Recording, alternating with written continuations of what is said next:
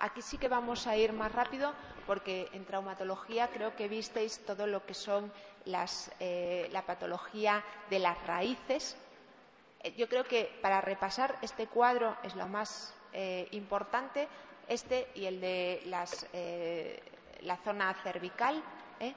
Recordad que en el E5 hay imposibilidad para caminar de talones y en S1 para caminar de puntillas así como cuando hay una elongación de las raíces lumbares se produce un signo de la segue con dolor eh, cuando levantamos la pierna extendida. Cuando hay una radiculopatía cervical se produce dolor cuando giramos y extendemos la cabeza hacia el lado contrario de la hernia. Este cuadro que también habéis visto en traumatología Acordaros de los reflejos osteotendinosos, aquilio S1, rotulian, o sea, eh, la pérdida del aquilio, lesión de S1, pérdida eh, de la R rotuliano 2, 3 y 4, el bicipital 5 y 6 y el tricipital 7 y 8, cervicales. Hablamos un momento de la siringomielia. Siringomielia se produce por una dilatación del conducto ependimario y produce una disociación de la sensibilidad termoalgésica, es decir, el paciente no nota la, temperatura y se quema.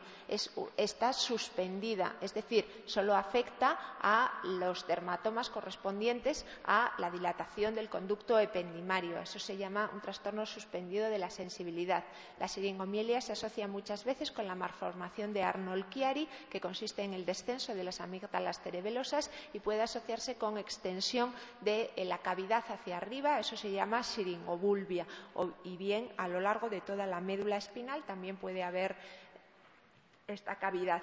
La cavidad inicialmente da el trastorno disociativo de la sensibilidad, pero si crece hacia adelante y afecta también a las vías piramidales, lo que es bastante o relativamente frecuente, puede dar un trastorno de la segunda neurona de la vía motora, que es la que eh, partía del asta anterior de la médula espinal y puede haber atrofia de los músculos, especialmente del miembro superior. Con frecuencia estos pacientes tienen escoliosis, como los de la ataxia de Friedrich.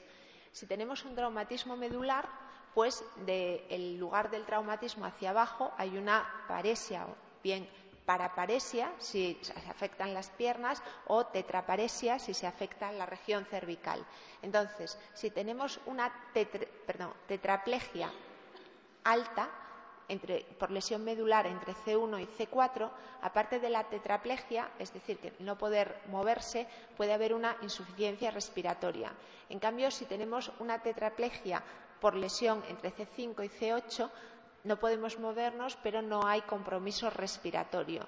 Y por debajo de D1, o sea, eh, cuando se lesiona la médula torácica o la lumbar, que ya sabéis que solamente llega hasta L2, pues se produce una paraplegia. Si se lesiona T1 o T2, puede haber también un síndrome de Horner. Inicialmente, una lesión medular traumática produce un shock medular, entonces produce hipotonía, es una paraplegia sin tono muscular y arreflexia, pero a medida que pasan las semanas se va produciendo una paraplegia espástica, es decir, con hipertonía y con hiperreflexia.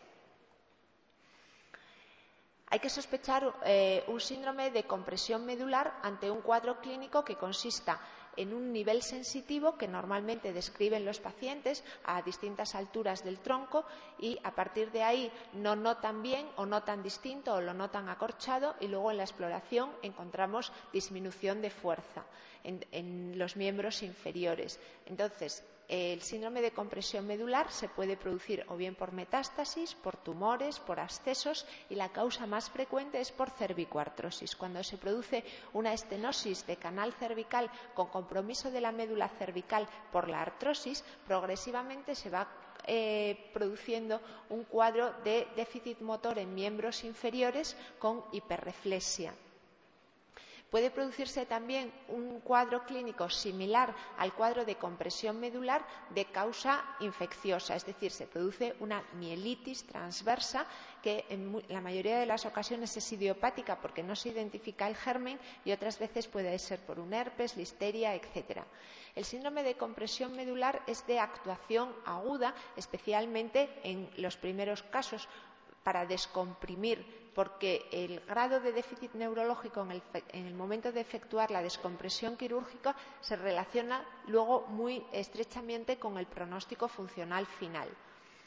Mencionar que es el síndrome de la cola de caballo. Consiste en un estrechamiento del canal eh, lumbar. Por el canal lumbar van las raíces de todos los nervios a partir de L1, entonces, cada uno va saliendo por su agujero de conjunción. Los síntomas que produce el síndrome de la cola de caballo es una claudicación neurógena, es decir, el paciente cuando lo exploras tiene fuerza, pero después de estar caminando un rato eh, tiene, disminución de la fuerza en los miembros inferiores, tiene también mucho dolor lumbar irradiado a las piernas y puede tener trastornos sensitivos que describe como quemazón o disestesias. En el síndrome de cola de caballo podemos encontrar pérdida de los reflejos, sí, por compresión de un nervio periférico o a veces también exaltación de los reflejos si lo que se ha comprimido es la médula. Y a veces puede también haber atrofias eh, musculares. Entonces, ¿cuáles son los cuadros clínicos con los que la médula se afecta más frecuentemente? Pues fijaros, en la región cervical, mielitis cervical o una espondiloartrosis, en la región dorsal también o patología infecciosa o tumores que se localizan más frecuentemente en esta región dorsal o abscesos o un infarto medular. En la región lumbar hernias discales y en la región sacral lo que encontramos son cordomas, que también lo podíamos encontrar en el clivus, el cordoma.